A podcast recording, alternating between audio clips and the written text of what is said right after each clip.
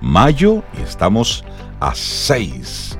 Buenos días, Cintia Ortiz, Speida Ramírez y todos nuestros amigos Camino al Sol oyentes.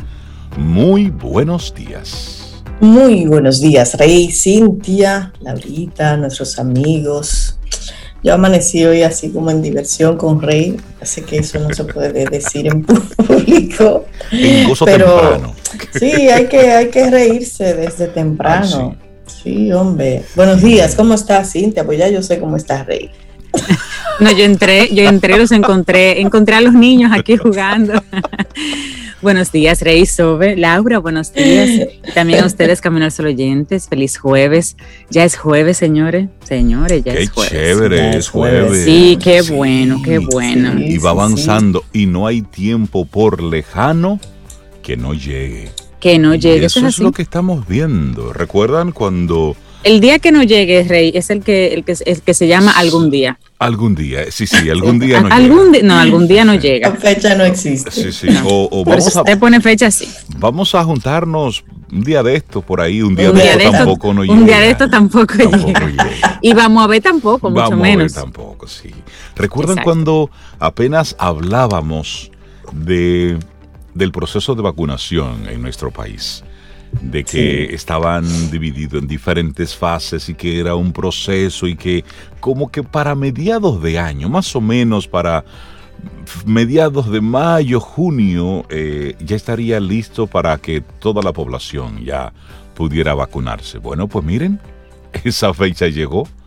Ya. Ya esa fecha está aquí. La semana que viene ya iniciará la fase 3 de este programa de vacunación. Tenemos que, acudir, tenemos que vacunarnos, tenemos que lograr eh, el cometido que se han propuesto las diferentes autoridades eh, de lograr la inmunización rebaño, es decir, una gran cantidad de personas vacunadas. Esto es importante y tenemos en nuestros entornos, cada uno de nosotros, con responsabilidad, convertirnos en portavoces de todo este proceso es, esto es algo muy serio y debemos vernos reflejados en lo que está ocurriendo en otros países donde todavía no se habla mucho de vacunas, donde el acceso a las mismas todavía es muy remoto. Y hay que reconocer el esfuerzo que se ha estado haciendo desde que iniciaron, desde que iniciaron las diferentes fases,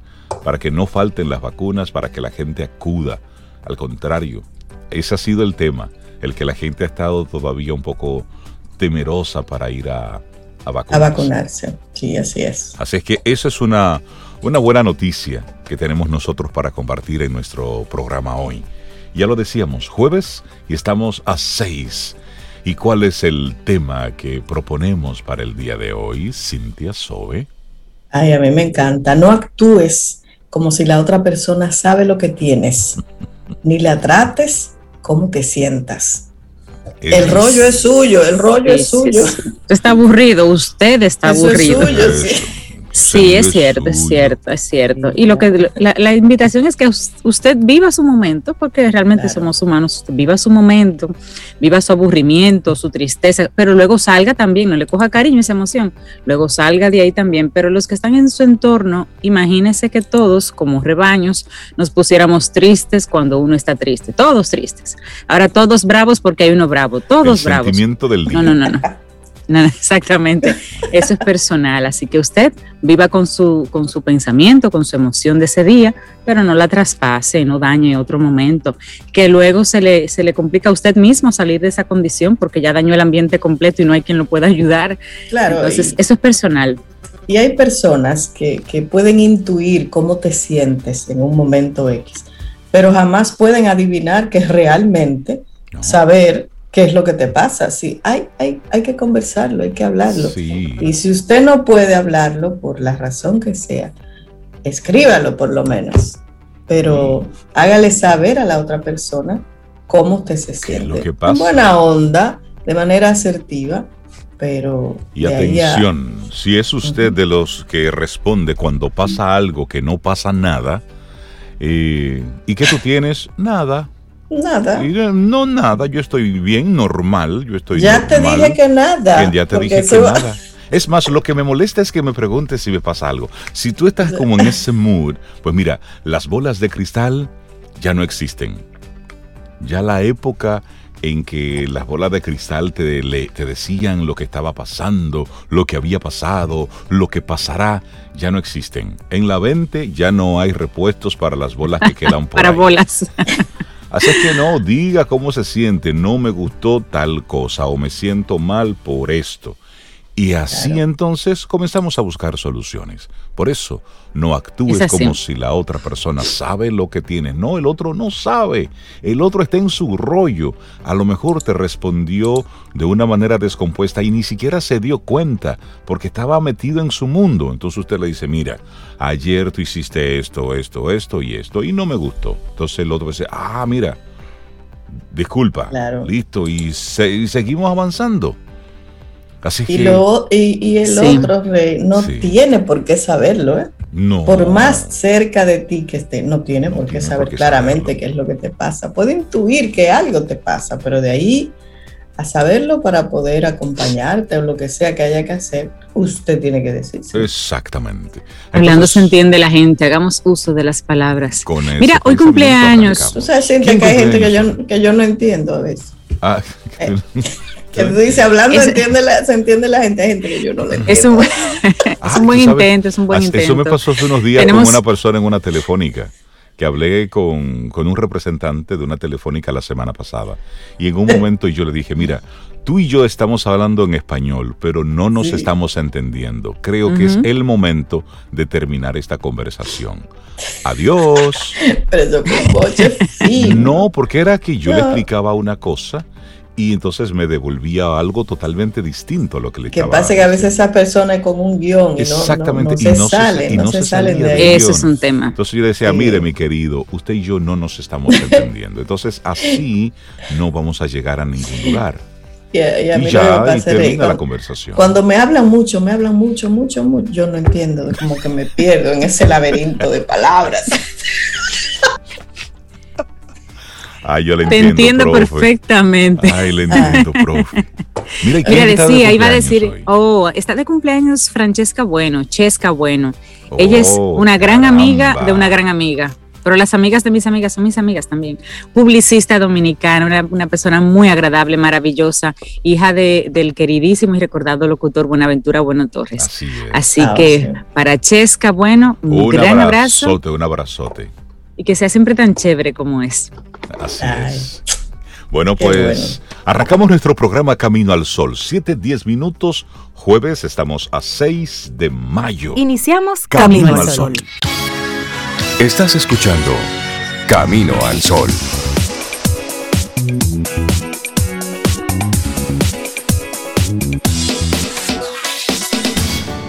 Laboratorio Patria Rivas presenta en Camino al Sol la reflexión del día.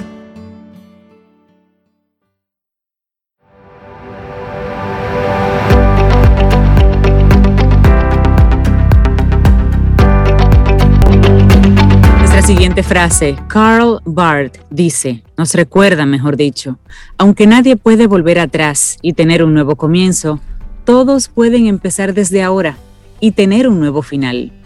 Esto es Camino al Sol. Te compartimos entonces nuestra reflexión para esta mañana. Antes te recordamos el tema propuesto para este jueves. No actúes como si la otra persona sabe lo que tienes, ni la trates cómo te sientas. Ese es el tema que te proponemos para hoy. Entonces nuestra reflexión para esta mañana es, aprende a expresarte mejor y mejorarán tus relaciones. La comunicación entre los seres humanos siempre es imperfecta. Expresarte de una forma completamente precisa es imposible especialmente cuando hablas de tus sentimientos y tus emociones.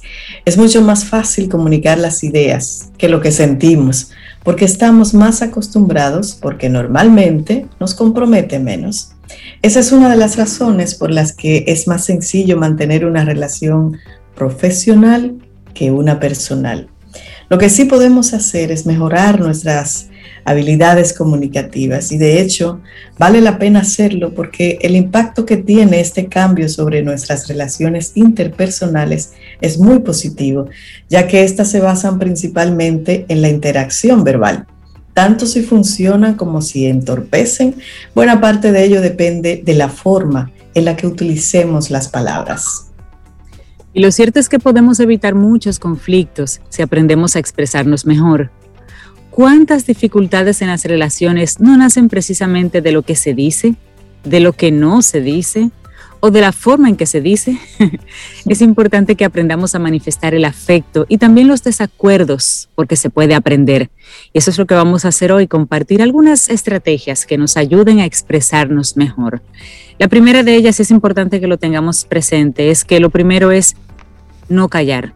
Es importante expresarnos, no callar. Diferentes estudios apoyan la idea de que los sentimientos negativos no hablados, no manifestados, pueden enfermarnos.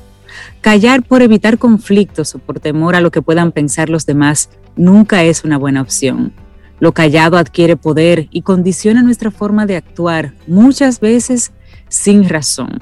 No solo es importante que aprendas a expresarte cuando experimentas una emoción negativa, hay muchas personas que también se guardan de compartir las emociones positivas. Les parece cursi, empalagoso. Quizás en exceso lo sea, pero cuando nunca se manifiesta el afecto o la aprobación, también construimos una frontera de aridez con los demás. Y el día que quieres decir algo bonito, dicen, hmm, ¿qué quieres, Obeida? ¿Qué quieres, Cintia? Que nunca me dice así.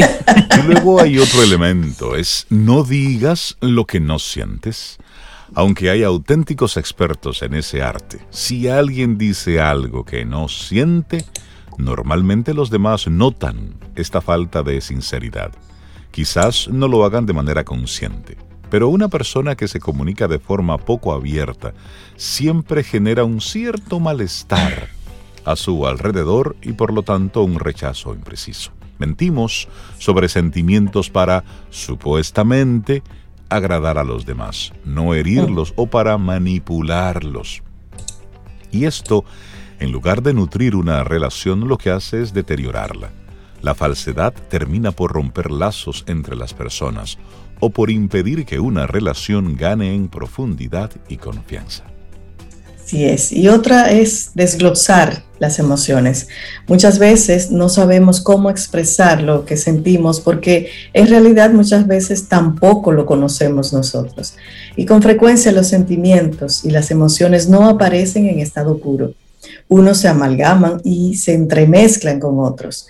No intentemos darle un nombre genérico a lo que sentimos. Vale la pena el esfuerzo de intentar identificarlo con mayor precisión. Un método eficaz para poder precisar lo que sentimos es el de intentar desglosar todo lo que hay en ese sentimiento confuso que experimentamos. Intenta separar todas las partes que lo componen. Es muy probable que al hacer esto todo se vuelva más claro y que por lo tanto podamos expresarnos con un mayor acierto. Y convierte la ira en palabras. Mm, la ira descontrolada es una de las principales enemigas de la comunicación productiva. Bajo estados de exaltación se piensan y se dicen muchas cosas que solo consiguen deteriorar una relación. La salida no está en tratar de negar esa ira, en reprimirla o en dejarla pasar. Esta es precisamente una de las emociones que exigen ser transformadas en palabras para lograr procesarlas. Lo que no se debe hacer es hablar cuando sospechamos que la ira tiene todavía la suficiente energía como para tomar el control de esa conversación. En ese punto, sí resulta muy importante callar y esperar a que baje la tensión. Eso de contar hasta 10 o hasta 20 o hasta donde haga falta. Donde sea necesario. Cuando una persona dice algo de forma airada, generalmente no es escuchada por la persona o las personas a las que se dirige desconectan ante la violencia verbal y eso es normal. En este sentido, el tono y la actitud muchas veces tienen más importancia que el contenido del mensaje. De nada sirve si no llega a su destinatario. Usted se desahoga y dice por esa boca, pero nadie le hace caso porque el cerebro se desconecta y solo está pendiente de esa de ese maltrato verbal, digamos. Bueno. Una vez más calmado, más tranquilo, 1328, 1321. Se debe hablar. Y respira, y respira. Y respira. Y manifestar entonces el motivo del enfado. Es muy importante hacer un esfuerzo por expresarnos de manera precisa y clara. No guardarnos nada, pero siempre manteniendo el autocontrol. De esta forma nos escucharán más y el receptor del mensaje le dará al tema la seriedad que se merece. Siempre vale la pena trabajar para comunicarnos mejor, Sobe Rey. Es una tarea del día a día. Bueno, y quien desarrolla esta habilidad con toda seguridad logra construir mejores relaciones con los demás, tanto en el plano personal como en el profesional. Y no es tan difícil, ¿eh?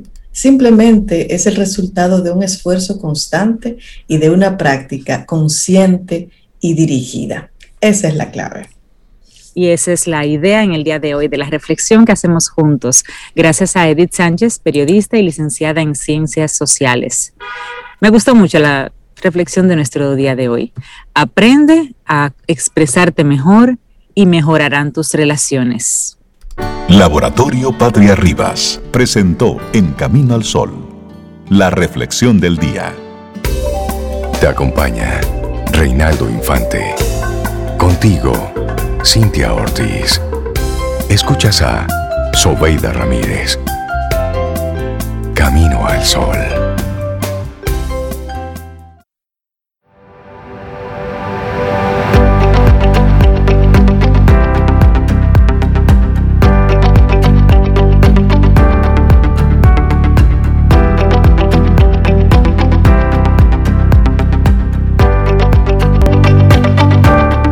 Dejes que lo que no puedes hacer interfiera con lo que sí puedes hacer.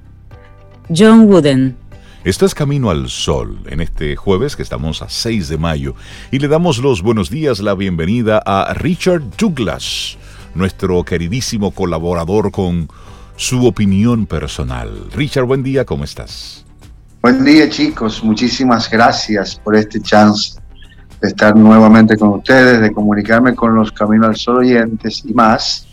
Y gracias también a Supermercado Nacional por esta oportunidad. Hoy les traigo una propuesta que es un poco diferente a lo que hasta ahora hemos eh, recomendado porque eh, no soy muy adepto a este tipo de, de producciones. Mm. Se trata de una producción de una película como un poco de misterio. Uh. Como un poco, eh, los gringos le definen horror movies. Ok. Eh, pero no es tanto horror. Yo pienso que es un juego psicológico de para llevar a uno a conclusiones específicas en el desarrollo de la trama. Esta película se llama Cosas, la apariencia de las cosas, le pusieron en español pero en inglés se llama cosas oídas y vistas. Cosas que oigo y que veo. Hmm, ya yo. Se trata, yo la tengo ahí, yo la tengo ahí ya. Samantha Seyfried. A Cintia le encantan esas películas. A mí se trata de una, de una, historia, de una historia de una, de una pareja joven en Nueva York que se muda a una aldea cercana al río Hudson, un pueblecito, porque el tipo eh, tiene unas unos sueños de ser profesor de una, de una escuela y es que consigue el asunto. Se mudan a una casa que tiene una historia medio misteriosa de gente que vivió ahí, gente que, que sufrió ahí y de cosas que pasaron en esa casa. Y la señora y el niño, hay un niño en la película, saben que siempre... Siempre hay un niño y un pianito siempre. Un sonidito ahí como. Pues, eh, este es un pianazo, un gran piano ahí.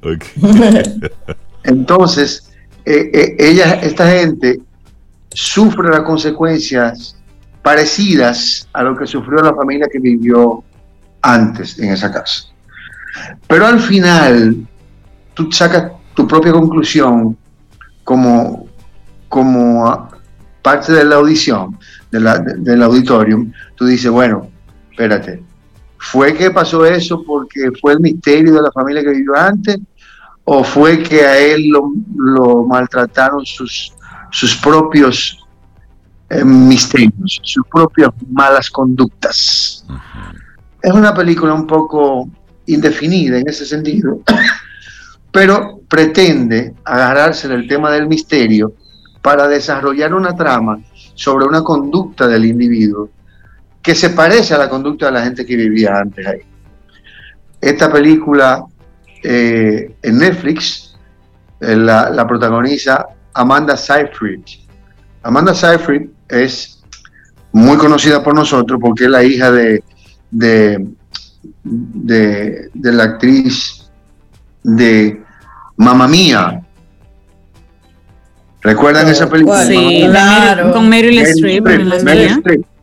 Meryl Streep tiene una hija en la segunda película es la hija la que la desarrolla. Esa hija de Meryl Streep es mamá mía, es esta muchacha. Mm. Esta muchacha se hace acompañar también de James Norton. James Norton es un actor británico muy conocido eh, eh, en series británicas, eh, que hizo el papel del príncipe en una de esas series. Y para mí, a destacar también está la actuación de Murray Abraham. Murray Abraham es un actor muy avesado, un señor mayor, que ganó el Oscar por la película Amadeus en 1984. Está ahí también presente. Todos los que están en la película están muy bien.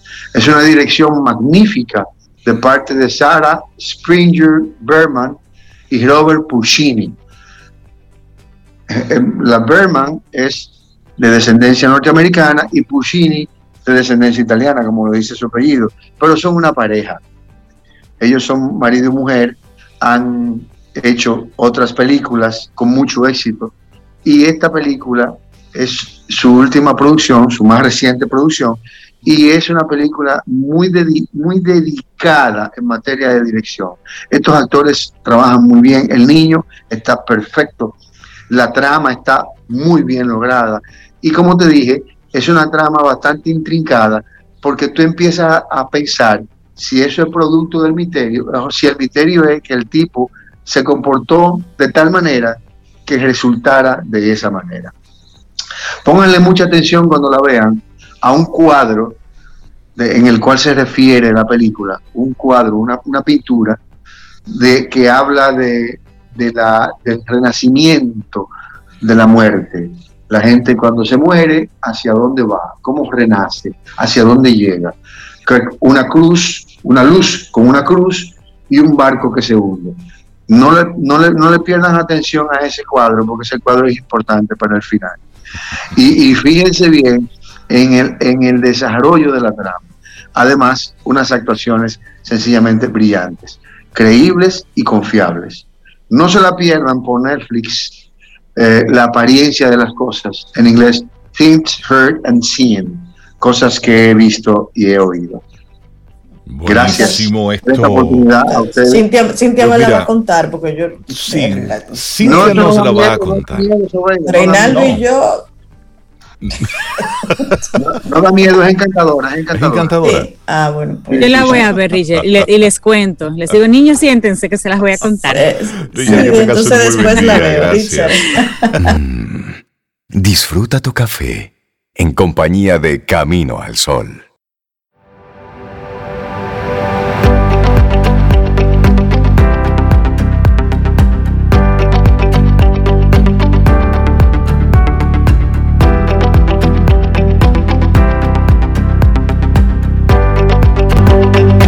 Y la próxima semana tenemos una nueva entrega de nuestro segmento Quien Pregunta Aprende con Escuela Sura, que no te puedes perder.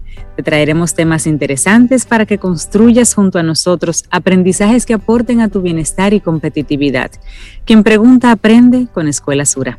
Te recuerdo que conectamos a través de estación 97.7 FM y también a través de nuestra página web caminoalsol.do Conecta, entra a nuestra página y tenemos los pasados programas, las entrevistas, todos los encuentros con nuestros colaboradores para que puedas escucharlos de nuevo, tomar nota y aplicar, aplicar muchas de las cosas que nos comparten colaboradores como nuestra próxima colaboradora de Camino al Sol, Sara Despradel, con un máster en finanzas corporativas más de 20 años en el mundo laboral, tiene una jornada de educación en finanzas personales, ha impartido más de 70 talleres y ha ayudado a mucha gente, a parejas y a personas con alguna situación económica personal importante, a ver la luz al final del túnel y no es el tren que viene de frente. No, Sara está ahí ni el, Ni el cohete chino, ni el cohete ella, chino. Ella te, ella te cose el bolsillo para no se te siga saliendo el dinero. es más, y ella ha impartido muchos, muchísimos talleres. ¿Qué 70? Eso fue hace varios años, ella, muchos, muchísimos. Sara Despradel, ¿cómo estás? Buen día. Feliz día, ¿no? Después de esa introducción yo voy a recoger y me voy ya. Nada más que agregar. No, la verdad que contentísima porque así como dices, eh, cada día trabajo dando luz a las personas, no solamente en las asesorías ni en los talleres, sino con el contenido que comparto, me dicen, me van retroalimentando de que gracias a ti he podido ahorrar, gracias a ti he podido ir viendo eh, una manera diferente de manejar el dinero y eso es importante. Hoy les traigo siete verdades que nos ayudan a avanzar, porque resulta que muchas veces nos concentramos en fórmulas, presupuestos, pero hay algo atrás que es lo que impide que las personas se sientan satisfechas con el manejo que le van dando al dinero. Y, en eso yo he trabajado, o sea, siempre trato de, profundizar lo que hay detrás para poder lograr un cambio. Entonces, esa primera verdad tiene que ver con que si todos tus ingresos económicos dependen de una persona, de otra persona que no eres tú, estás en una posición muy vulnerable. Ahí eh, es un llamado a los padres a que día a día promuevan que sus hijos se hagan más responsables del dinero. En República Dominicana eh, no hay estadísticas, pero por experiencia creo que es uno de los países donde la juventud tarda más tiempo en hacerse independiente económicamente. De repente he trabajado con padres que me dicen, no, mi pobre hijo que tiene 28, o sea, eh, se vuelve. y, déjame decirte, Sara, que esta generación nuestra y un chin para atrás que ha educado hijos, yo pienso que lo estamos educando de, eh, eh, en, un contexto de mucha comodidad. Todo se lo queremos resolver a los hijos, todo. Entonces, eso genera adultos totalmente desconectados de, de, ese, de ese poder con el tema de manejar dinero. O sea, mientras más jóvenes hay que ir dando responsabilidad para que haya un, manejo independiente. Pero por otro lado, también hay personas que entienden que es una bendición que otro les resuelva sus finanzas. El caso de esposas que han llegado a, a mis manos y me dicen, uno de los casos más traumáticos fue una que me dijo, mira ese reloj, un Cartier, cada vez que salgo yo tengo que devolver el reloj para que mi esposo lo guarde en la caja fuerte. Yo no manejo efectivo, tengo que usar una tarjeta que él me da. O sea, eh, presa eh, en, esta época moderna, pero esa libertad tiene un precio. O sea, tú en un y eso al principio se valora, tú sientes que es eh, algo muy chulo y muy cómodo pero a la larga eso va dejando una persona triste y vacía y que se siente que no tiene propósito en la vida. Totalmente. Pasa mucho también que hay personas que le dicen, no quiero que sigas trabajando. O sea, todavía eso se ve mucho aquí. Y el precio que se paga cuando tú vives una vida sin propósito, solamente porque alguien te resuelva la parte económica, es altísimo. O sea, luego si la relación no funciona, si hay cualquier situación, esa persona queda totalmente vulnerable y, a expensas. Y en, otra, en otro panorama, eso puede ser padres que dependen de un hijo, que entonces se recuestan. O sea, en todos los escenarios no debemos depender de una sola persona ni de una sola fuente de ingresos. Mientras más fuentes tengamos para ganar dinero, podemos tener una vida más robusta a nivel financiero. Eh, la segunda verdad es que debes prepararte para el peor escenario posible y protegerte. Eso, eh, yo soy fanática de vivir del lado positivo de la vida, eso nos cuesta, porque uno siempre espera lo mejor, es bueno esperar lo mejor, pero somos seres humanos y podemos estar muy bien y, y estamos a un paso de enfermarnos, empezando por ahí. O sea, estamos a un paso de morir. Claro. O sea, cosas tan, tan drásticas como esa, hay que pensarla. Entonces, ¿cuál es el peor escenario posible? ¿Quiénes dependen de mí? Porque eso es generalmente lo que más nos importa. Si yo falto mañana, ¿con quién cuentan mis hijos? Entonces, ¿qué seguro yo pudiera... El tema de previsión tiene que ver con analizar nuestros riesgos y ver qué herramientas me pudieran salir más económicas en este momento para que en el futuro el costo sea menor o la angustia. Por ejemplo, un seguro de vida, un seguro médico. Eh, yo trabajé mucho tiempo con el tema de sistemas de seguridad.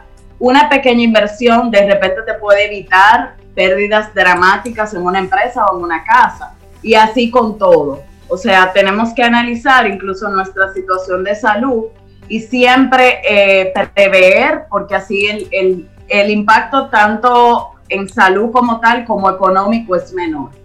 Eh, la tercera verdad es que si no te responsabilizas por el dinero tuyo, por el dinero que cruza por tus manos, nadie lo hará por ti.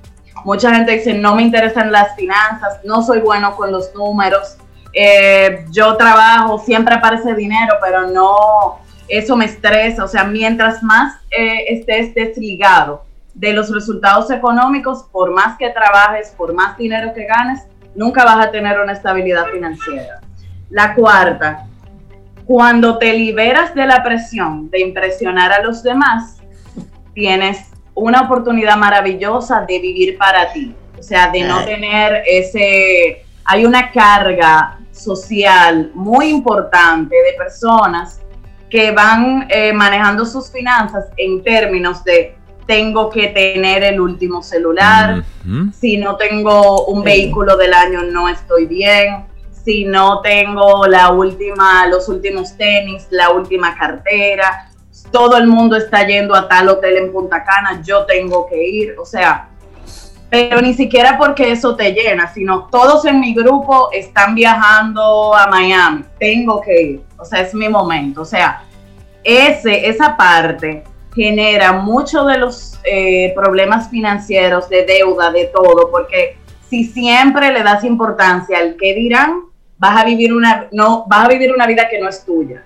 O sea, tu vida es prestada y al igual tus resultados financieros. Y ahí en esa parte, Sara, ese aspecto es el causante de tantas eh, frustraciones, de tantos sinsabores, pero al mismo tiempo eso ha dado al traste con crisis en países.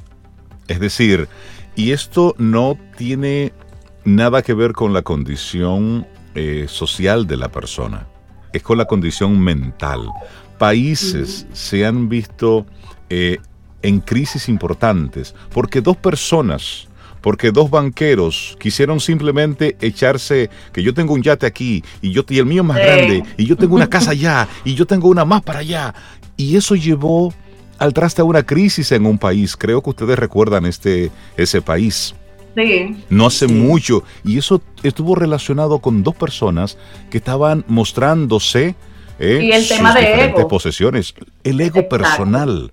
Y esto mismo, si lo llevamos, por ejemplo, hace unos días estuve viendo por cultura una conversación de un, de un reggaetonero, o muchacho de, de Dembow, y yo estaba, déjame ver qué está pasando por esa cabeza. Y era exactamente lo que tú estabas diciendo. Y yo tengo este carro, y fulano me dijo que tenía este carro, pero el mío es más así. Y, yo, yo, estaba escuchando y yo, óyeme, qué interesante. Y un muchacho de esos de de ese, de, ese grupo decía, yo no me ensucio los pies con unos tenis de 200 dólares. Y yo decía, 200 dólares. Yo en mi vida he visto unos tenis de 200 dólares. Yo ponerme unos tenis así de 200 dólares, no. Y lo uso una sola vez y ya. Ese tipo de pensamiento, aparte del el lastre económico que va dejando, evidentemente, habla, habla de, de cómo está constituyéndose toda, toda una población y luego quienes siguen ese tipo de actitudes. Se va convirtiendo en. No, y qué bueno que tú tratas eso, porque va creando una cultura, eh, sobre todo en la juventud. O sea, mientras menos amueblada tú tienes la cabeza. Entiendes que esa es la fórmula de riqueza. Entonces, realmente, cuando tu riqueza se basa en aparentar, eso te pasa factura. Tú puedes tener los últimos tenis, hacer un lío, lo que sea, pero eso no, no es sostenible con el tiempo. y da mucha pena, o sea, tenemos que hacer un trabajo importante porque todo el que ha vivido el tema de la cuarentena ha tenido la gran oportunidad de entender que la felicidad no es lo que uno tiene, sino lo que uno es. Cuando nos quedamos trancados totalmente, eso se entendió. O sea, que estaba más tranquilo el que tenía ahorros, el que tenía paz, porque de nada valía tener un closet lleno o el último carro en el parqueo si no podíamos salir. O sea, que esa parte es vital para que uno tenga finanzas en orden. La verdad número cinco, ninguna suma de dinero llenará un corazón vacío. Por lo mismo, alguien que tiene un vacío, un, problema, de autoestima, eh, se puede hacer mil cirugías estéticas, no, nunca se va a sentir bonito, puede tener, eh, o sea, mil y una cosas, pero si uno no trabaja esa parte de eso que le hace falta, sobre todo a nivel espiritual, a nivel desde dentro hacia afuera, siempre vas a estar en una posición como del que se le nota el hambre, o sea, de que nunca se llena y que nada es suficiente. O sea, te puedes comprar Amazon entero por un clic, mm. llegarte a tu casa y automáticamente tú tienes la necesidad de volver a comprar si, tú, si tus vacíos no los tienes trabajados. Y al igual que salir a consumir, salir a demostrar lo mismo, o sea, todo eso se conecta. El punto número 6, siempre es posible transformar tu pasado. Eh, justo ayer yo revisaba unas cajas y encontré del 2015 un taller que hice con Delta Eusebio, que ella nunca sabrá el impacto que tuvo sobre mí. Era un taller de arte terapia y decía que uno tenía que dibujar no sé qué. Y yo decía, sé lo que, lo que me llenaría, pero me cuesta moverme y yo dibujé un árbol. Entonces, uno no es un árbol, uno se puede mover. Eso yo lo entendí en un momento, tras, mucho, eh, tras muchos tropezones. Pero cuando uno entiende, yo puedo crear, esta es mi única vida, yo puedo hacer de mi vida lo que más me llene. Yo tengo, o sea, no está decretado, no vivimos, gracias a Dios, en una sociedad donde te dicen, eh, este es tu futuro, tú tienes que, o sea, como en esos reinos o en esas ciudades donde es como un decreto, tu vida está en tus manos, cualquier pasado tú lo puedes transformar si te mueves. O sea, esa, esa es una verdad que puede cambiar vidas y que si tú no estás a gusto con tu día a día, está en tus manos irte preparando para, para cambiarlo. Eh, la verdad número siete es que el bienestar a largo plazo uno lo entiende como una ilusión, como algo muy lejano, pero empieza hoy. Hoy es una vida en miniatura. En este día, cada acción pequeña, el hecho de no quedarte acostado y de levantarte, poner tu mejor cara, ver qué acciones te pueden llevar a que esos sueños financieros vayan más alineados contigo. O sea, una pequeña acción de hoy o te puede atrasar y tú puedes decir en tres años, eso que yo hice ese día me estancó. Por ejemplo, un viaje, hice un viaje sin poder, eh, eso me estancó dos años con una deuda. Pero hoy tú puedes hacer un curso, tomar una capacitación, seguir a una persona, leer un libro, eh, llenarte de algo, inspirarte y puede tener un impacto que luego lo vayas a agradecer. Entonces, es ir viendo el futuro como algo que lo puedes ir construyendo día a día. Y a nivel financiero, eh, saliéndonos un poquito de la parte eh, emocional como tal, vamos a poner números. Quiero ganar un 10% más este mes. ¿Qué yo puedo hacer para ganar ese 10%? Quiero cerrar el año con que mi patrimonio llegue a X cantidad de dinero. Entonces aquí entra la parte numérica. A todo eso que mencionamos vamos a ponerle cifras y vamos a tener objetivos financieros, tanto en nuestro negocio, en nuestro trabajo, eh, en nuestra vida como tal. Tenemos que tener números que nos vayan guiando para poder eh, ir teniendo un norte y poder comparar, porque si no, todo va a estar bien si no vamos midiendo. Entonces, todas esas verdades eh, son una oportunidad de hacernos un autoanálisis para entonces poder diagnosticar en qué punto pudiéramos mejorar y entonces poder cambiar nuestra situación financiera. Sara Excelentes recomendaciones. Cada uno de esos puntos es para sentarnos, analizarlos, pensarlos y qué posición estamos asumiendo y mentalmente cómo yo estoy en ese lugar. Sara, muchísimas gracias por compartirnos este tema. La gente que quiera que quiera seguirte, eh, Sobeida hacía un, te hacía una pregunta antes de entrar al aire y decía, yo tengo que hacer una consulta con Sara. Y yo le decía a Sobe que antes, cuando tú decías, yo quiero hacer una consulta con, eso sonaba a leerle la taza, a tirar unas barajas.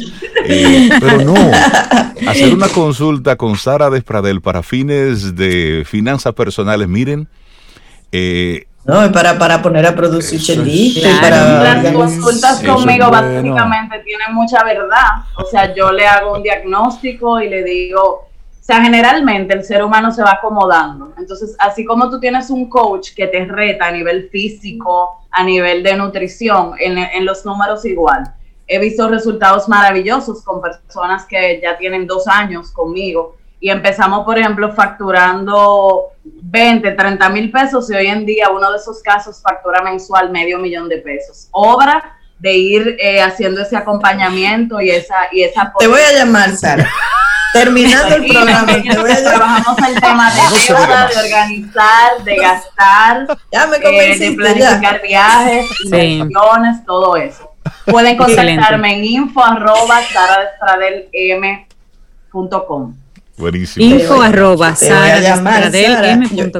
Yo, quiero viajar. Tengo un taller, eh, ya la segunda edición de Secretos Financieros para Avanzar, que es todo un atajo para como para dar un salto con el tema de ese estancamiento financiero para cerrar este año de manera positiva. Es el sábado 15 de mayo a las 10 de la mañana.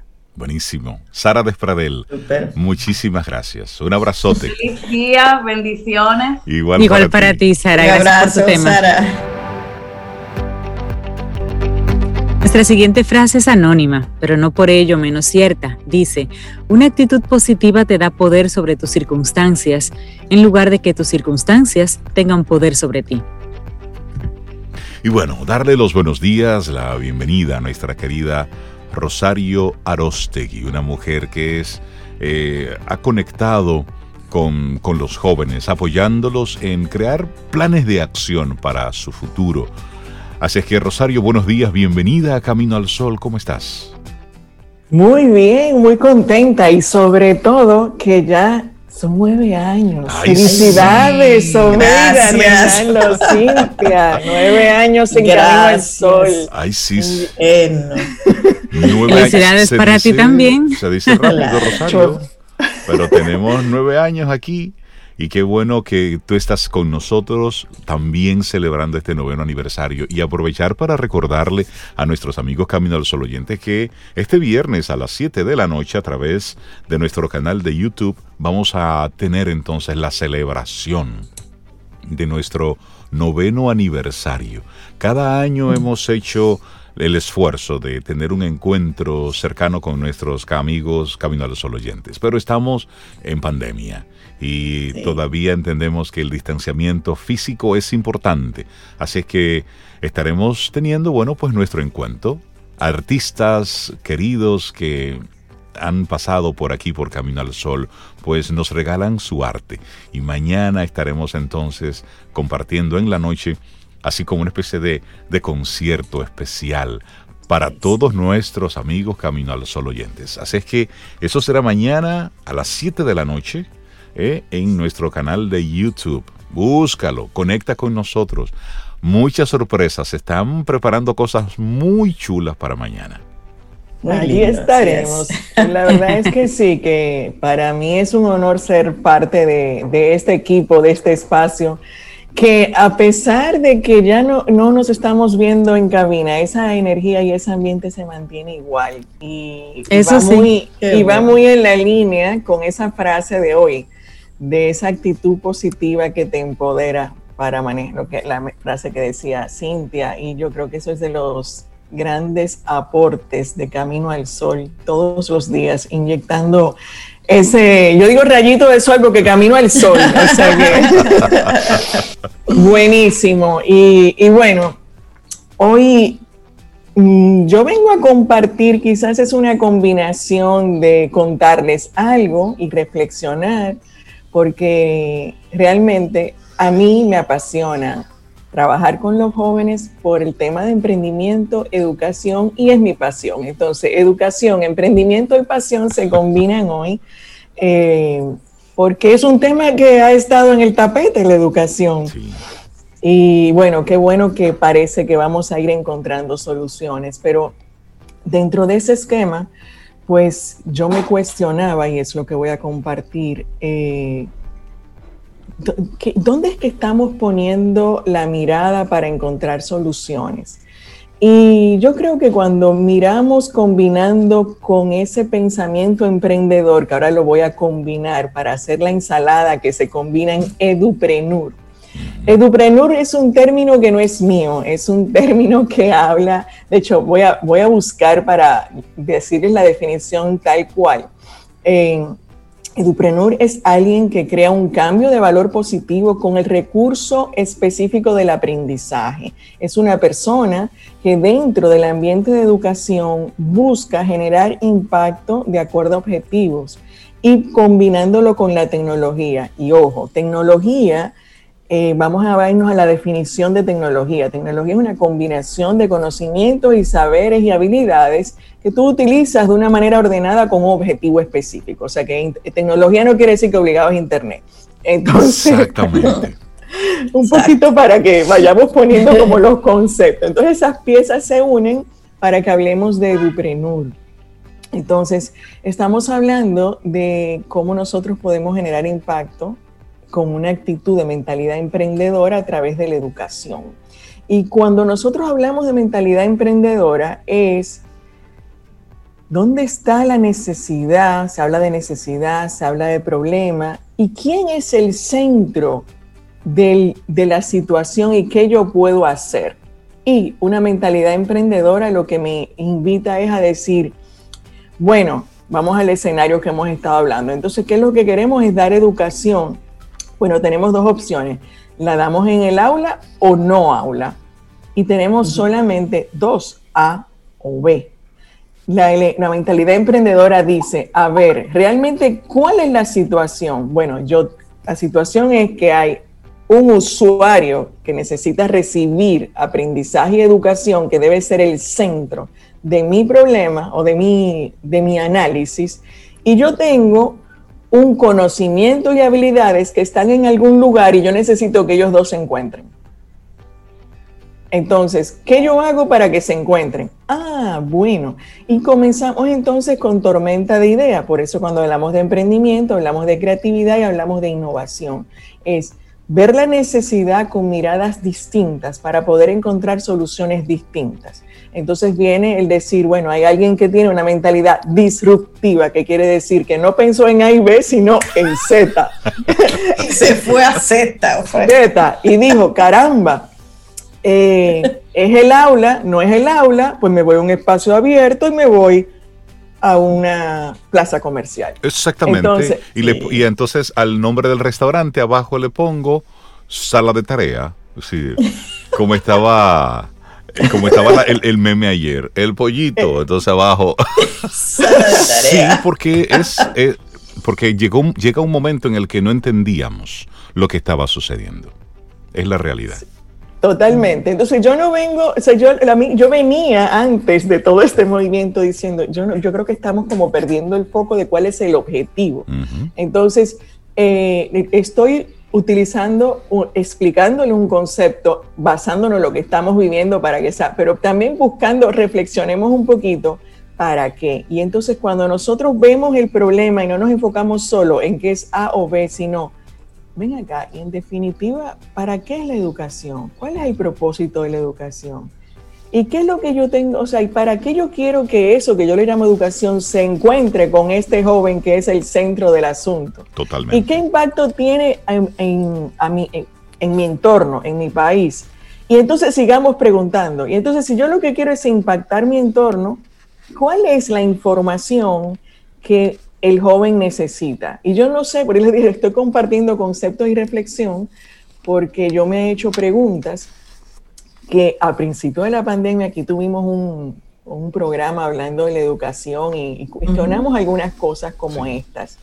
Es decir, entonces si yo necesito que, mis, que los jóvenes de nuestro país reciban educación para mejorar el nivel de vida como país, ¿qué es lo que yo necesito darle a ellos para mejorar el nivel de vida?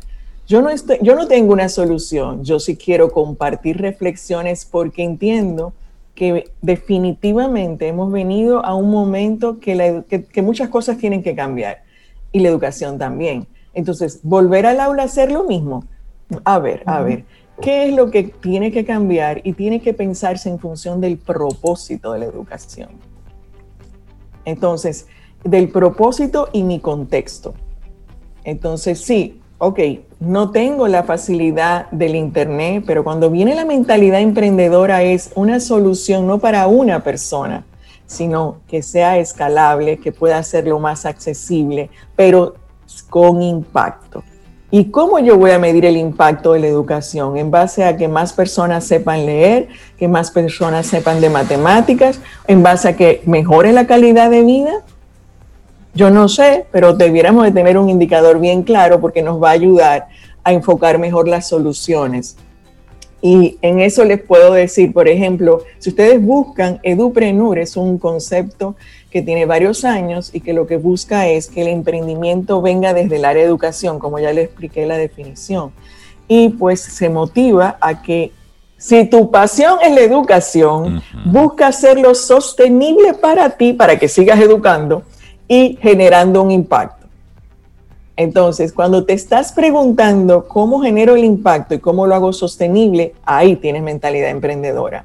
Cuando solamente te estás enfocando qué es mi pasión y con que yo le enseñe algo a alguien único que me encuentre en la vida está bien, eres un educador apasionado. Si nosotros unimos la pasión por la educación con el espíritu emprendedor, entonces quizás podemos encontrar soluciones distintas, más rápidas, con mayor impacto.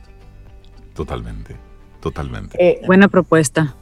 ¿Qué, podemos, eh, yo puedo, eh, podemos ver muchos ejemplos fuera, o sea, que, aparecen. Por ejemplo, yo no sé si ustedes conocen que a mí me encanta como citar un ejemplo distinto, la Universidad de los Pies Descalzos. La Universidad de los Pies Descalzos también no es algo nuevo, estamos hablando de mucho tiempo antes de la pandemia, pueden buscar un TED de la Universidad de los Pies Descalzos, de hecho en inglés el Footbird, eh, eh, bueno, pero la Universidad de los Pies Descalzos la encuentran. Entonces, es una, sí, es, es una persona que es de la India, que tuvo el privilegio de tener una buena educación y accesar a las universidades en Estados Unidos, con un doctorado inclusive en educación. Y cuenta él que cuando regresa a su país, eh, su mamá le pregunta, ¿y qué vas a hacer? Y le dice, me voy a ir a un pueblo, no, no, no, sé bien, pero un pueblo. Y, y, dice, mi mamá le entró en estado de coma Dice, ¿cómo, tú vas a estudiar allá y vienes ahora a decirme que vas a estar trabajando como en este tipo de, o sea, en esta comunidad? Él le dice, cuando, gracias a que tuve la oportunidad de estudiar, me di cuenta que yo tenía un privilegio que otros no tienen y que mejor era volver a mi comunidad y llevarles educación. Pero yo no voy a hacer la historia larga, sino que se la voy a hacer lo más rápido posible y él definió una educación basada en cuáles eran las necesidades para mejorar la calidad de vida de esa comunidad. Y dice, es la primera universidad donde yo no busco profesores con doctorados ni máster, sencillamente alguien que tenga algo que enseñar. Y obviamente se va a encontrar con alguien que tiene la necesidad de. Pero ¿cuál es el propósito común? Mejorar la calidad de la comunidad. Y ahora me explico. ¿Qué hay que hacer? Construir calles o construir casas. ¿Quién construye casa? ¿Quién sabe de madera? ¿Quién sabe de construcción? Bien, enséñale a los otros y vamos a hacerla. Exacto. Entonces, eh, ¿es eso lo que necesitamos? Yo no sé, sencillamente viendo modelos distintos, vamos a salir un poquito de la caja cuál es el propósito de la educación y qué necesitamos como país. Y entonces, ¿qué necesitamos enseñarle a nuestra gente para cumplir con esos propósitos? Y esa es la propuesta combinada desde un espíritu emprendedor que entiende que definitivamente la educación es evidente, lo hemos vivido, es necesaria, es indispensable. Tenemos mucha gente apasionada buscando entregar educación y hemos encontrado que hay gente que la quiere. ¿Cómo hacemos que más gente la quiere, la quiera, que más gente le llegue y que le estemos dando lo que necesitamos darle? Sobre todo porque ahora tenemos que aprovechar ¿Qué pasa en el modelo emprendedor? Tenemos que ver los contextos. Ah, tenemos que mantener la distancia, no pueden estar muchos al mismo tiempo, pero yo necesito que la educación le llegue a ese usuario. Ok, eso es algo de restricción en el modelo, pero ¿por qué no me voy a la mentalidad de abundancia? En vez de solo pensar A o B, la Z, la Y, la W, ¿qué más puedo hacer? Eso. Rosario, creo que estás dando en el punto y ahí mucha gente está conectando con este sentimiento. Hay algo que hacer, hay que, hay que moverse y si queremos hacerlo diferente, pues es desde ahí, desde lo que se puede hacer con la educación. Y, en nuestro país hemos estado viendo eh, banderas, que están conectadas con, con, eso, experimentos que se están haciendo en diferentes lugares. El, el Liceo Científico de Salcedo, por ejemplo, que ha estado participando en la competencia que va de, de la NASA. Bueno, pues hayan estado con sus recursos, con su creatividad, han estado... De hecho, ellos eh, fueron los pioneros en hacer eso. Así es, y están, y están ahí en la competencia, han estado teniendo muchas experiencias interesantes.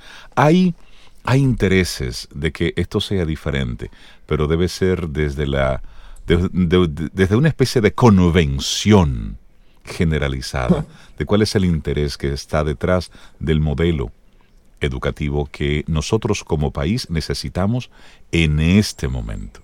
Es, esa conexión. totalmente. Y mientras tanto, ¿qué puedo hacer yo con el que tengo al lado? Eso. ¿Cómo le aporto? Sí, sí, con el que ya está ahí.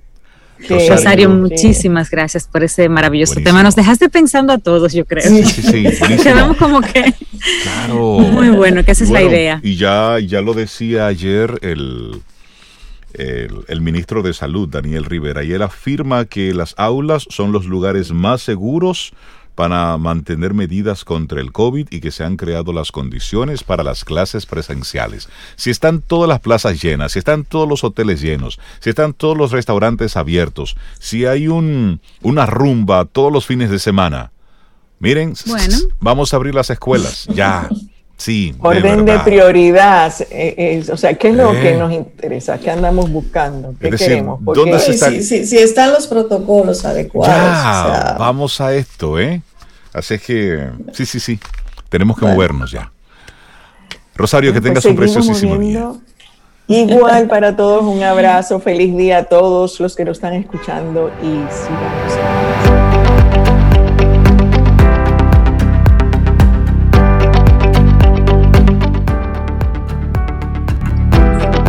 Nuestra siguiente frase, Bob Goodard, cuando crees que todo está perdido, el futuro permanece.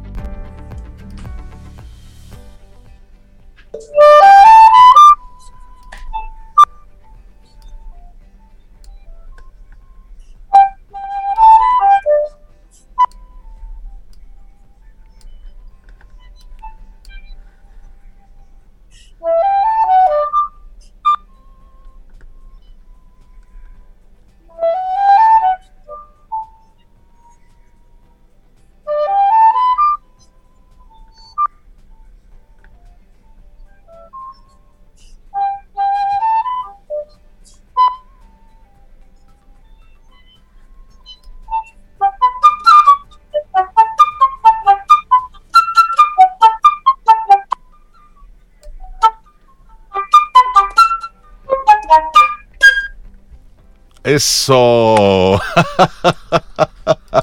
Lo que se escuchaba ahí, qué maravilloso. Caramba, la flauta traversa. Traversa, me gusta. Alaima González, buenos días, bienvenida a Camino al Sol. ¿Cómo estás? ¿Qué, qué forma de entrar? Bueno, felicitándolos por su noveno aniversario del programa. gracias. Gracias. Qué lindo regalo. Y dándole las gracias por, por invitarme al programa de ustedes, que es muy bonito, muy lindo de verdad. Yo creo que es el único programa de la mañana que yo escucho. Ay, gracias. Pues, gracias, por eso. Y, y, qué bueno tener esta conversación contigo sobre el segundo Festival Internacional Flautístico. Me encanta esto. ¿Cómo, cómo surge eh, este, este festival internacional con la flauta como como el protagonista. central, protagonista? Bueno, pues esto surge precisamente cuando conocí al maestro, al flautista Néstor Torres en el año 2017. Sí, yo tenía planeado hacer una actividad con algunos flautistas que iba a invitar al país pero de repente Néstor Torres estaba en el país, lo conozco y le hablo de lo que voy a hacer y me dice, a mí no me vas a invitar. Digo yo, ah, no, pero... si usted me dice que usted quiere participar, esto se convierte automáticamente en un festival internacional, porque tener una estrella de esa magnitud en un evento, pues, pues ahí surge... Eh, el festival, un proyecto, bueno, el, proyecto se llama Flautístico NIMF Project, eh, y ya tenemos, bueno, desde el 2017 eh, haciéndolo y también haciendo varias actividades dentro de, entre un festival y otro también. Tratamos de hacer unos conciertos por lo menos cada seis meses para mantenernos, porque somos muchos, participan casi todos los flautistas de aquí de República Dominicana tanto estudiantes como graduados, como principiantes, todo el mundo está incluido. Entonces, en esta ocasión tenemos varios invitados, va a ser online completamente, por supuesto, por lo que estamos atravesando de la pandemia. Y tenemos varios invitados internacionales, eh, todos son solistas también internacionales, aparte de maestros. Tenemos un invitado, Carlos Cano, del Real Conservatorio Superior de Madrid, a la flautista Jennifer Green de la Universidad Frost de Miami, tenemos también a la flautista Elise Blatchford de la Universidad de Memphis. Tenemos al flautista Miguel Hudson de la Universidad de Zacatecas y al director del Simposio de Puerto Rico, Darwin Cosme, y bueno, una servidora. Ah, no, nos faltan, nos faltan dos, perdón, a Néstor Torres también está, y otro flautista emblemático de la música cubana y del jazz, eh, Orlando Valle Maraca. Óyeme, y, ¿y cómo, cómo surge ese, ok, vamos a hacer un festival? Ajá. ¿Cómo, cómo surge esa idea? Bueno, aquí en el país hacía mucha falta eh, tener algo, ya un evento de una magnitud ya eh, internacional para darle un poco más de seriedad a, lo que son las carreras eh, de música, porque usualmente hay un problema también, o sea, eh, familiar, que entienden que quizás un joven que se inclinó a la música, que siente que esa es su pasión, no va a vivir de eso. Vienen como todos estos estigmas que, que tenemos que es verdad que, que, bueno, sí, en otros tiempos no podías vivir de quizás de la música o del arte en general, pero esas cosas ya han ido cambiando y en el país se han ido rompiendo también esos paradigmas de, no vivir del arte, cuando sí se puede vivir y hacer una carrera preciosa, eh, poder conocer el mundo entero también, porque bueno, tú puedes hacer tu carrera aquí, pero tú puedes estar aquí y viajar por, por muchísimos países eh, representándonos, por ejemplo, el festival, yo trato de hacer lo que sea de música caribeña, latinoamericana, de nuestros compositores. De hecho, en mi recital, que es el recital de apertura, que por cierto lo voy a dedicar en memoria al maestro Julio de Win, que fuera nuestro director titular y que falleció hace poco. Dentro de ese programa que yo tengo, que es de música latinoamericana, vamos a tener, por ejemplo, a Piazzolla, que es, eh, se cumplen 100 años de su nacimiento en, en este año y lo estamos celebrando. También vamos a estrenar una obra, una obra estreno mundial de un compositor cubano. Es una obra moderna del siglo XX, bueno, siglo XX ya no es tan moderno. pero es el siglo pasado. exacto, es el siglo pasado, pero todavía entra como en la música, tiene como ese nombre, ¿no? música moderna. Válida. Eh, y bueno, eh, eso más o menos es la dinámica entre Néstor Torres y, Orlando Valle. Van a hacer unos conciertos jazz, pero también, por ejemplo, el maestro Néstor Torres, aparte de ser un gran músico, eh, bueno, antillano, de la música caribeña y del jazz, está muy, muy comprometido con la juventud, con el talento joven, y él también va a dar un masterclass para todos. Yo le pregunté, maestro Torres, ¿cuáles son como los requisitos? De 6 a 100 años. Con que, sepa tocar flauta me basta. De sople por ahí, dele. Qué bien. Alaima, ¿y cómo conectas tú con, con este instrumento? ¿Por qué te decides por la ah. flauta traversa? Bueno, esa es una historia bueno, no es una historia corta. La verdad es que los niños siempre uno asocia o que es una guitarra o que es un piano, porque es más como lo que uno siempre tiene como información general. O, lo que está a la mano, más fácil. O lo que está a la mano. Exacto. Entonces yo le dije a mi mamá, yo quiero estudiar música. Pues bueno, yo estudié, yo soy cubana, aunque llevo muchos años, ya llevo más años viviendo aquí, por lo que soy ya más dominicana, que cubana. Pero bueno, toda mi carrera. Ya hasta el acento cubano se te fue. Lo perdí, lo perdí. Y, mis amigos cubanos me relajan muchísimo, me dicen de todo, oye, oye. Y ese acento. Son tremendos. Entonces, bueno, pues nada, yo le dije a mi madre que quería estudiar música y llega y me dice, bueno, está bien, pero te anoté en flauta, porque bueno, hay unos programas en Cuba, las escuelas de música, bueno, más o menos ya como están haciendo aquí a nivel mental, que uno hace una prueba de actitud, después te hacen otra prueba de actitud hasta que, bueno, escogen. Eh, bueno, pues mi, mi madre me apuntó en flauta y me dijo, mira, eh, la flauta, ¿por qué la flauta? Bueno, porque primero es un instrumento pequeño, es verdad. Miren el estuche. Claro, eso se guarda en cualquier lugar de la casa. Exacto, esto es más chiquito que una cartera. me dijo, primero la comodidad del instrumento y después puedes tocar música clásica, pero también popular, porque la verdad es que la flauta es un instrumento muy importante dentro de la música cubana. Mujer práctica. Me dijo, exacto, me dijo, ahí lo vas a tener todo. pero muy bien la decisión. Y ahí empezó mi, historia con mi instrumento y después que le saqué sonido, porque eso es una cosa mágica. Cuando un niño le puede sacar sonido a un instrumento, ahí hay como un enamoramiento, un, un, clic que se hace. Oh, wow. Eh, y ya, ya, eso te atrapa y, ya no, no, no te, la música te atrapa, te atrapa y ahí no puedes salir. Así es. Y ya luego en tu etapa profesional, ¿cuáles fueron esos artistas, esos intérpretes que te confirmaron eh, ya como artista consagrada a, la flauta? Bueno, uno desde pequeño está escuchando a los grandes flautistas, eh, y no solamente del, género, como, te, como les decía, no solamente de la parte clásica, la, flauta en Cuba es muy importante, tenemos un Richard Ewes, o sea, hay, muchos flautistas emblemáticos eh, de orquestas de charanga y de danzón que a nosotros nos marcaron. Y aunque, bueno, mi vida hace, es, el trabajo mío es con la música clásica, porque también yo trabajo en la Sinfónica Nacional, soy la flautista principal de la Sinfónica Nacional, eh, no puedo dejar mis raíces tampoco. Claro. Y entonces yo llevo esas, esas, esas dos cosas, eh, las llevo eh, de la mano. Y por eso es que, que, este festival trata de exaltar a nuestros flautistas de Latinoamérica, del Caribe y la música de nuestros compositores, que a veces no es muy conocida y hay obras preciosísimas. Oye, que, que, me, gusta eh, escuchar. Le tiene una emoción hablando así sobre el tema, le apasiona definitivamente. De pequeño, de pequeño a mí me gustaba la flauta. Es decir, ¿y qué pasó? Bueno, pues como te seguía diciendo. En Salcedo no había de eso. Bueno, y a mí el violín. mira, tengo de hecho un pequeño violín aquí en casa, pero. De adorno. no lo logramos no lo logramos, Alaima. Entre tú, y yo, entre tú y yo, que no se entere Cintia y mucho menos Sobeida. Que lo, digo más, para adelante de una vez. Yo llegué a una flauta fue a una quena.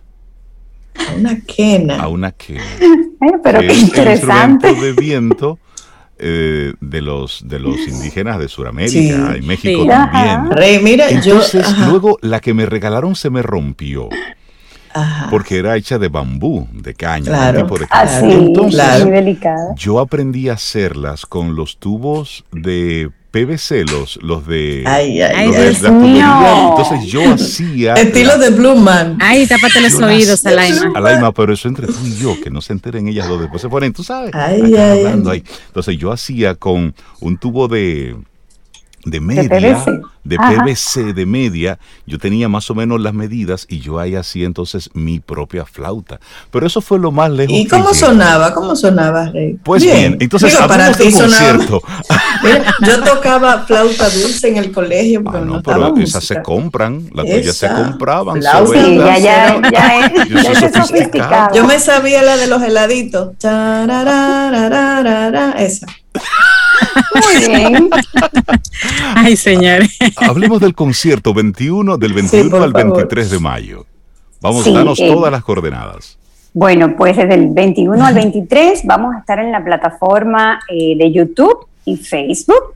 Todo va a ser por esas plataformas, buscando el nombre Alaima González Ninth Project que se suscriban para que puedan eh, apreciar todo el festival. Empezaremos, eh, las actividades son de 2 de la tarde hasta 5 y media. O sea que yo creo que, que sí, que todo el mundo podrá, podrá verlo. Es de viernes a domingo en esos horarios.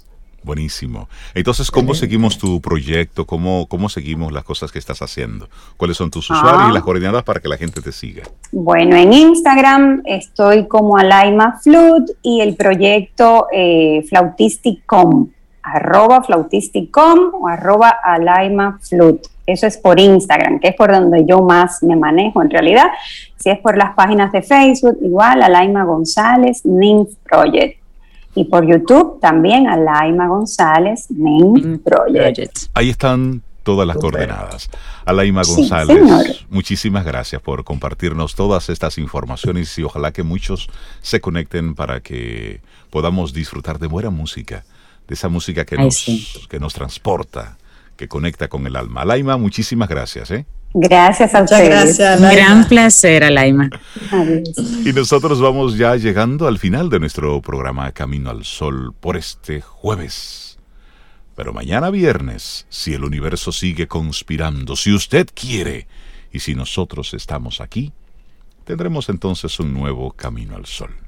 Claro, y para ir saboreando un poco de lo que Alaima nos está invitando a disfrutar, Mambo Sensual eh, mm. Néstor Torres tiene muchos temas muy, muy, muy buenos, pero este como que no sé, tiene un sabor muy Tiene como un feeling. Sí, ese me gusta, el feeling que él le pone ahí me gusta. Pero Con él nos vamos, Y, antes recordarle a nuestros amigos Camino al Sol oyentes que mañana estaremos entonces con nuestro cumpleaños. Celebrando nuestro cumpleaños. Sí, ya lo estamos compartiendo por el número de WhatsApp, pero sí, mañana en nuestro canal de YouTube a las 7 de la noche tenemos un grupo de, amigos, músicos, precisamente para hacer un pequeño concierto, para celebrar la vida y celebrar los nueve años de Camino al Sol. Así, que, a las siete de mañana en su casa, siete de la noche, su familia, es una copita de, agua, aunque sea. Sí, usted su bebida espirituosa y a celebrar Para que juntos brindemos, eso. Sí, por supuesto. Ahora sí. Ahí nos vamos, sí, mambo sensual con Néstor Torres. Lindo día. Y esperamos que hayas disfrutado del contenido del día de hoy. Recuerda nuestras vías para mantenernos en contacto. Hola arroba caminoalsol.do. Visita nuestra web y amplía más de nuestro contenido. Caminoalsol.do. Hasta, una, próxima, edición. Y pásala bien.